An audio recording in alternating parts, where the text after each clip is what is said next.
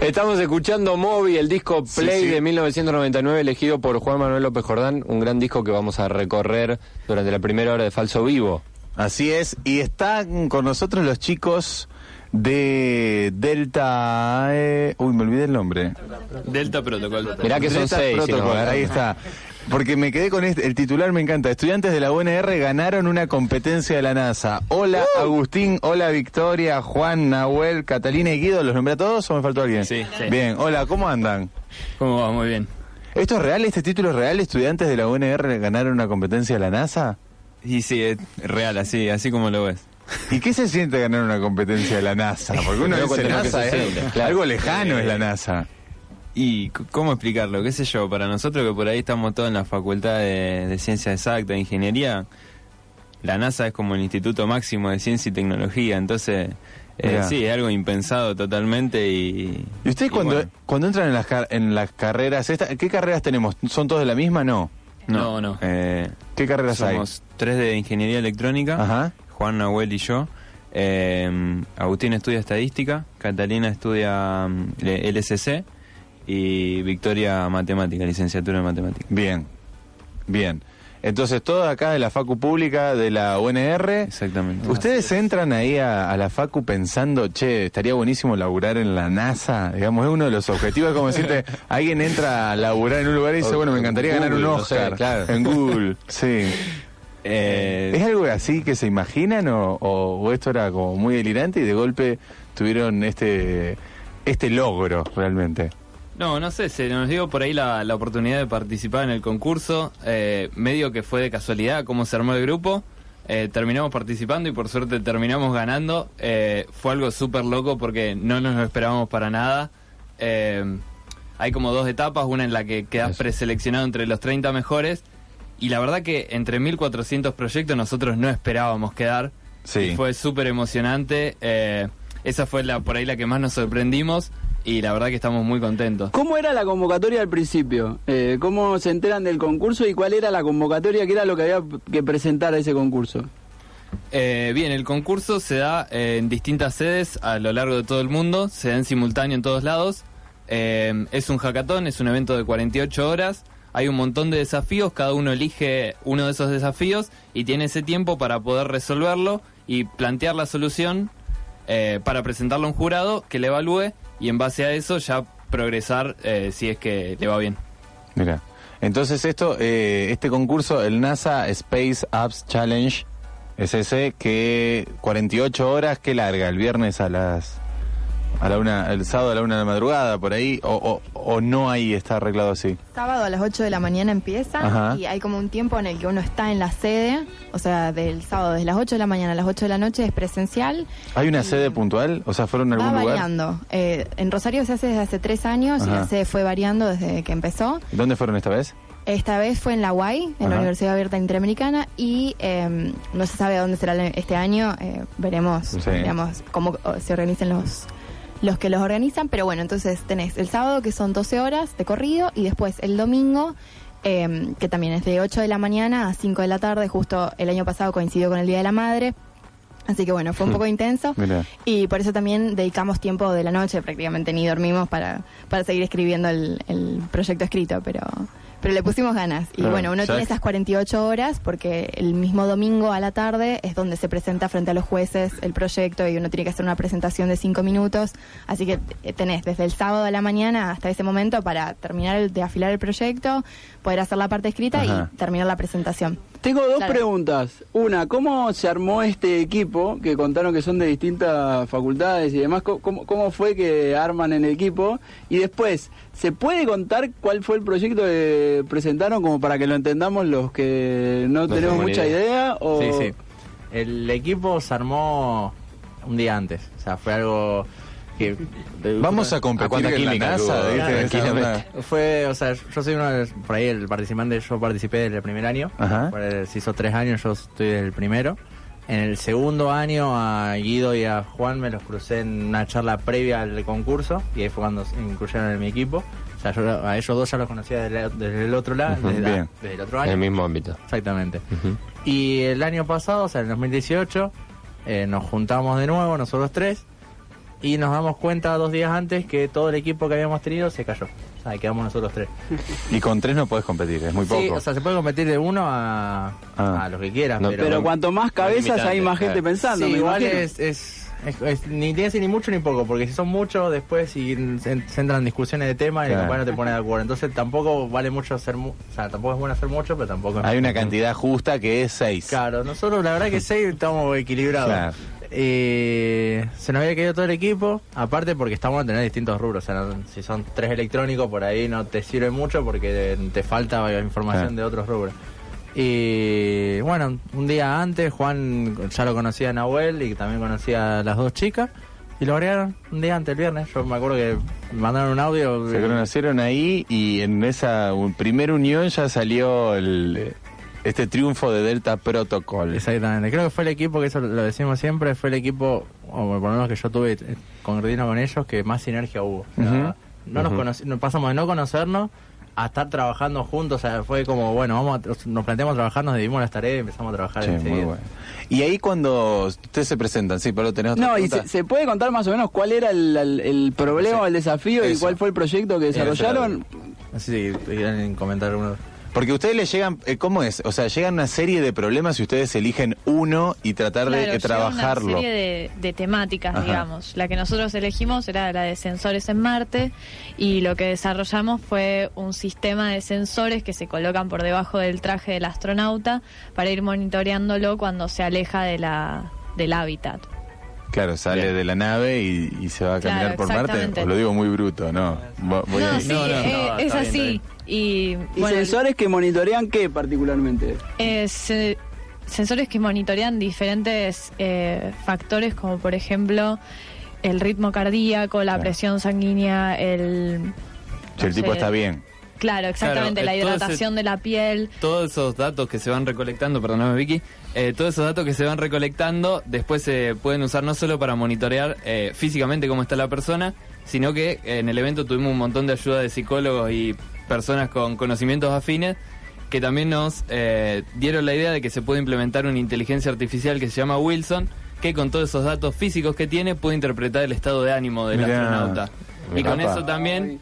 Eso me da un poco de miedo. No, y ahí la Ahí se- rompieron. ahí sí ya es de Martian. Eso es justamente lo que por ahí le dio el distintivo, Claro. digamos, al, al proyecto que... O sea, ustedes pueden tener- componente de inteligencia artificial, Claro. al deducir el estado de ánimo, tiene diferentes reacciones para ir manteniéndolo equilibrado, digamos. Tienen, pueden formar patrones con eso y ahí pueden ver ciertos estados de esta persona que está caminando por Marte, nada más y nada Claro, menos. Y además, supongamos que se está sintiendo medio triste. Bueno, Claro. le puedo reproducir un mensaje de la familia o ponerle música. Ah. O si se está perdiendo, le puede indicar el camino. Sería como una especie de Siri, pero en Marte. Buenísimo, muy bien, está muy bien. Es una aplicación para estar contento en Una Marte. aplicación, claro. Sí. No, y además, como decía él, que me da un poco de miedo, lo que nosotros pensamos es que por ahí la inteligencia artificial no pueda tomar decisiones vitales por sí misma. Por ejemplo, nosotros pensamos en incluir en el traje del astronauta un, un DEA, un desfibrilador automático, que se pueda accionar a, a distancia. Entonces, si, por ejemplo, el Wilson le dice a la base que está teniendo un paro cardíaco, el astronauta, en base a los datos que recoge, eh, el que toma la decisión de accionar el desfibrilador es el profesional que está Ah, en la bien. base y le dice, bueno, dale, mándale. Claro, Wilson Eh, recomienda, pero claro, decide claro, el exactamente. No tiene poder de acción. No tiene poder de acción. Mirá Exacto. qué bueno, genial. Qué cerebro. No, gustó, no. ¿eh? Es muy Nos bueno. llevaron a otro a pensar otra cosa, a otro Sí, lado. completamente. Espectacular. Y a, Todas estas y a la hora mediciones. de, de- de- fueron durante dos o tres días, eh, tuvieron, fue- se le fue ocurriendo y tienen que ir como desarrollando un proyecto para presentarlo eso, ¿no? Claro, pero igual para terminar lo de antes, quiero aclarar de que todas esas mediciones se realizan sobre el traje del astronauta, cuando además la información se transmite mediante una red mesh en base a estaciones remotas que serían los nodos, que van transmitiendo la información hasta la base, hasta el ¿Cómo, hábitat. cómo se Bien. transmiten esas cosas así, eh, sin cable en el espacio exterior o, o tienen que estar siempre conectadas? Eh, no, las redes mesh son redes que generalmente son inalámbricas. Es un tipo de red en el cual ah, está a lo largo de la superficie de Marte hay un montón de nodos que son como cajitas que transmiten y reciben datos. Que eso ya está ahí en Marte. Ah, no, las plantea- las diseñamos desde cero también. Ah, ah, mira qué bien que están los pibes. Están Eh, planteando todo esto nuevo, la NASA lo agarró. Claramente La la NASA agarró. está vendiendo terrenos en Marte sí. ya, sí. Cada, cada una de estas cajitas se conecta con las demás. eh, y así se va transmitiendo la información de una a otra hasta que llega al hábitat. Si alguna de esas cajas, por ejemplo, se va fuera de línea porque se rompió o le pasó algo, automáticamente la red se reconfigura para que la información viaje por otro lado y eh, pueda seguir teniendo servicio la red. Y además ¿Qué- estos qué nodos son capaces de, tener distintas mediciones del ambiente, como lo son la radiación, la temperatura, etcétera. Claro, claro, y ahí hay mucha más información. Saben venderlo bien también. Ah, además aparte, de- claro, tienen Bueno, buen pero marketing. eso fue, Debe ser parte eso del- fue parte del concurso, ¿no? Me imagino. Presentarlo así, ¿no? Se te puede ocurrir, pero después como que tenés que vender esa idea. Claro. Sí, por eso también la división, el equipo eh, contaba con personas con distintas como capacidades o puntos fuertes. Entonces, por ejemplo, Vicky y yo nos encargamos más de la parte de marketing y nos pusimos... Buena. las- ¿Me diseñaron una Muy imagen? Eh, sí, de hecho hicimos Ah. logos, hicimos logo Uy. del proyecto, logo de la inteligencia artificial, o sea, estaba, estaba todo pensadísimo. No, también los jueces ayudaron un montón, había jueces que tenían alguna especialidad en marketing o administradores de empresas, cosas así, y nos fueron dando tips y fuimos mejorando porque, Mirá. digamos, tiene que ser atractivo. eh, la parte, digamos, del texto que tienen que leer los, ju- los jueces, digamos, en la NASA, eh, pero también tenía que tener una presentación como interactiva. Claro. Armamos eh, animaciones, por ejemplo, para mostrar estas las cajas. eh, también intentamos buscar imágenes de cuestiones similares a los, al arnés, por ejemplo, que, que- que generamos para los sensores que van sobre el astronauta. Como que lo hicimos lo más visual y entretenido posible también para que, digamos... Pero eh, todo esto en el, en el tiempo, en las 48 horas del hackathon. sí, no, Sí. no dormimos. Nada, increíble. Nosotros verdad estamos que no, tres no, años sí. para hacer un montón de... Pero ¿en, en cuánto aparece la idea de esas 48 horas? O sea, ¿en, en cuánto tiempo se pusieron de acuerdo y dijeron, bueno, dale, vamos a trabajar en esto? De hecho, eh, a nosotras nos contactaron el viernes anterior a las 2, 3 de la tarde. Y nos mandaron, ellos ya tenían la idea de la red mesh, pero no sabían para qué la íbamos a usar. O sea, no sabíamos ni qué íbamos a medir, ni, ni, digamos, Claro. no tenían como toda la idea pensada. Entonces, nada, nosotras fuimos pensando algo también eh, en el tiempo hasta el sábado. Llegamos al sábado con un par de ideas y fue entre lo que armamos entre los seis y lo que iban aportando también los jueces. Eh, que llegamos como a la idea final, pero se fue afinando. La, la idea que tuvimos el sábado a las 8 de la mañana y la que terminamos teniendo el sábado a las 8 de la noche variaba radicalmente. Digamos, como que eh, se fue nutriendo un montón la idea, se fue puliendo y bueno, así fue como llegamos a tener una cosa tan completa como la que terminamos teniendo. Sí, súper sólido, súper sólido. Y la presentación, eso también, un rato para armarla, fue es una presentación por streaming, ¿cómo, cómo es la De hecho, fue una presentación presencial. Eh, teníamos, creo que, cuatro minutos, si no me equivoco, para hacerla. Y meter eso en cuatro minutos fue infernal. Eh, fue infernal. Además, estaban que contaban el segundo. Y tenías el contador ahí Claro, adelante y vos hablando, viste, como diciendo, no me quiero apurar para que no se- para que para no perder claridad, pero no sabíamos cómo meter todo. Al principio dijeron que había 1.400 proyectos. ¿Qué, qui- quiénes eran los otros que formaban parte de este concurso? ¿Había gente de dónde? Eh, bueno, esto se hace en. No sé en cuántos países son, son bastantes. Más de 250. ¿Más de cuántos? 75 países. 75 por ahí. países y, y sedes son bastantes por país, más de 200.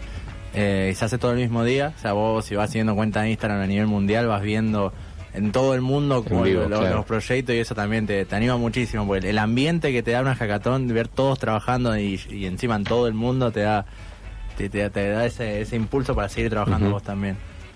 ¿Y, y qué implica que, que gane el proyecto? El, bueno, llegamos a la etapa final, ya la ganamos, o sea, ya el- el- el ¿Se veían con posibilidad de ganarlo? No, en realidad, eh, con lo que explicaba, lo que hablábamos con Juan, o sea, nosotros como veníamos ya del otro año, o sea, ya veníamos con la mente, bueno, este año vamos a ganarlo, o sea, ganar la local, no, no, no, no, no pensábamos llegar hasta tan lejos, pero ganar la local era como decir, bueno, ya estuvimos un año, ya vimos cómo era, yo ya hacía dos años encima, entonces ya, ya sabíamos cómo era el tema, vamos a ganar. Claro.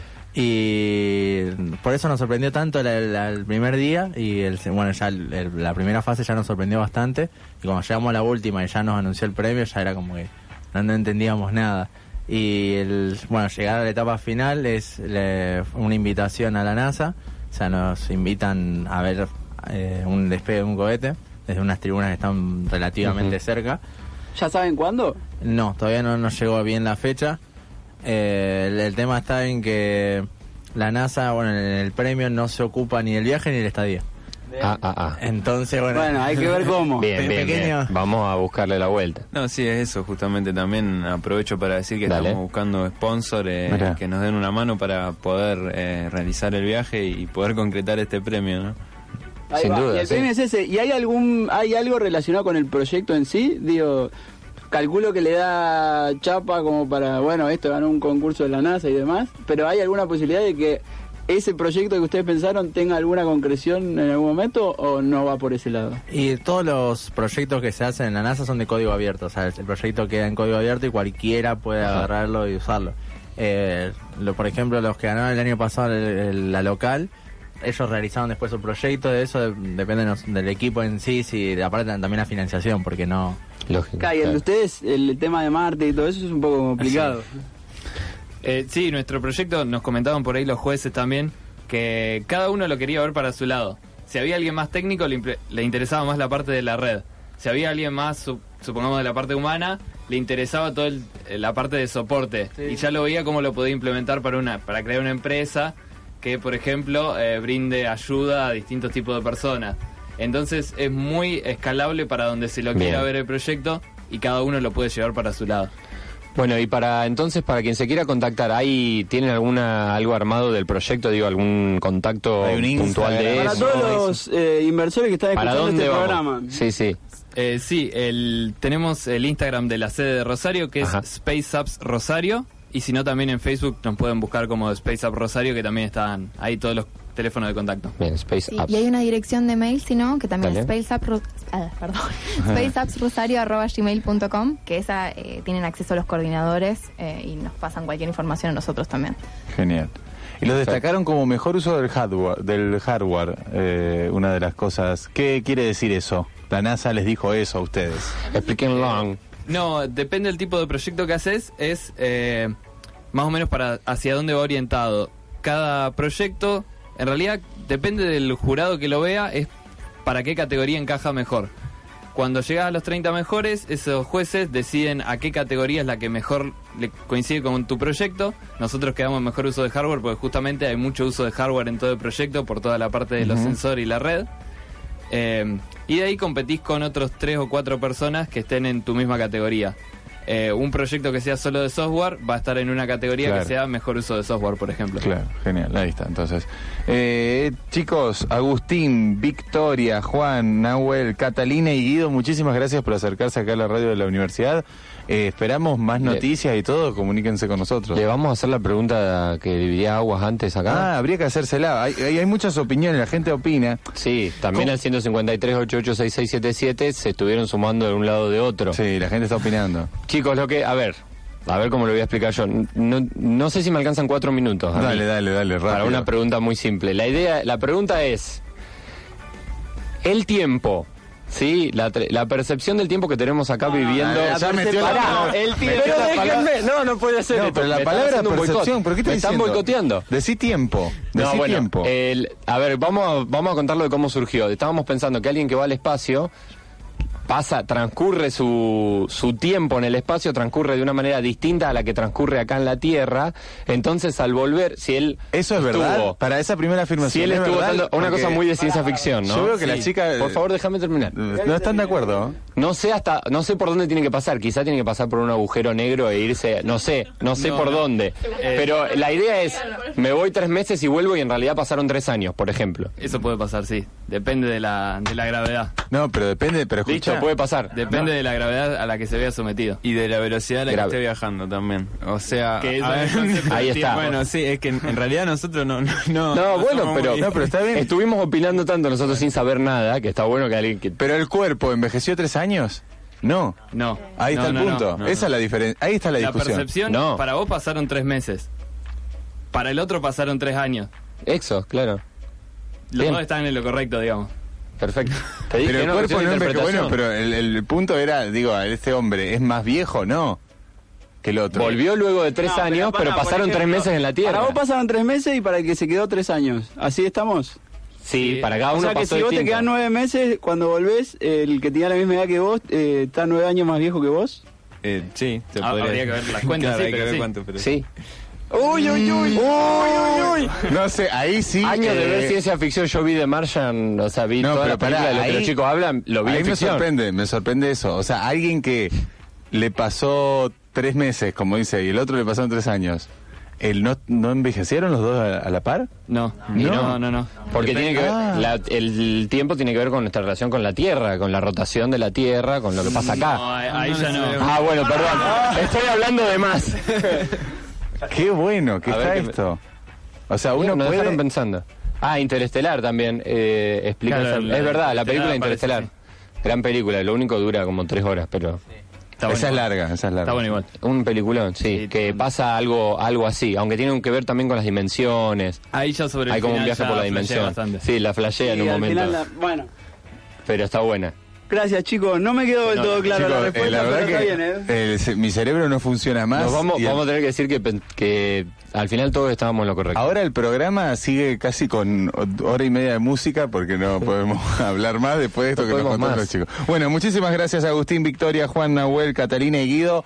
Vamos a, a- Space Apps. hay que buscar el auspiciante para que puedan viajar todos y puedan eh, disfrutar de esto que se ganaron realmente, que con tanto laburo, con tanta creatividad y con tanta cabeza realmente. ¿eh? Muchísimas gracias chicos. Un orgullo. Gracias. Un orgullo de la Facu Pública acá con nosotros los chicos. Seguimos escuchando a Moby, ahora el gran tema del disco para mí,